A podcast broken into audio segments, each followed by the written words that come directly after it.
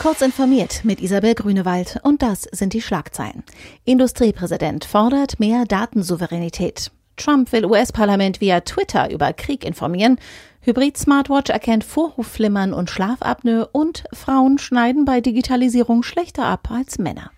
Industriepräsident Dieter Kempf hat sich für einen anderen Umgang mit Daten in Deutschland ausgesprochen, damit Unternehmen neue Geschäftsmodelle entwickeln können. Deutschland muss besser bei Zugang und Nutzung von Daten werden, sagte Kempf der DPA. Es gebe noch keine große Kultur einer Datenökonomie. Das liegt daran, dass wir Deutschen leider überwiegend immer noch Fans von Datensparsamkeit sind. Damit haben wir uns von der Datenökonomie weitgehend abgeschottet, kritisiert Kempf. Donald Trump versucht, seine gesetzliche Informationspflicht über Militäreinsätze an Senat und Repräsentantenhaus über Twitter und Facebook zu erfüllen. Grundsätzlich darf der US-Präsident nur dann Soldaten in den Krieg schicken, wenn der US-Kongress zuvor eine Kriegserklärung oder ein entsprechendes Gesetz verabschiedet hat oder wenn ein Notfall in Form eines Angriffs auf die USA vorliegt. Postings in sozialen Netzwerken erfüllen diese Informationspflicht nicht.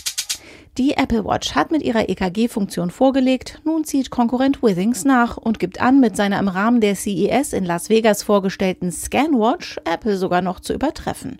So soll es sich bei der neuen Uhr um die weltweit erste klinisch validierte Smartwatch handeln, die Nutzer auf einen möglichen Fall von Vorhofflimmern und Schlafapnoe aufmerksam machen kann.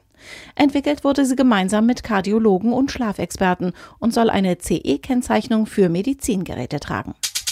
Frauen erreichen im Digitalindex der Initiative D21 über alle soziodemografischen Merkmale hinweg einen geringeren Digitalisierungsgrad als Männer.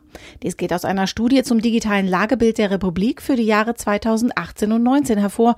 Männer kommen demnach bei dem Index, der für den Grad der gesellschaftlichen Digitalisierung der Bevölkerung in Privat- und Arbeitsleben stehen soll und sich auf einer Skala zwischen 0 und 100 bewegt, auf 61 Punkte, Frauen nur auf 51.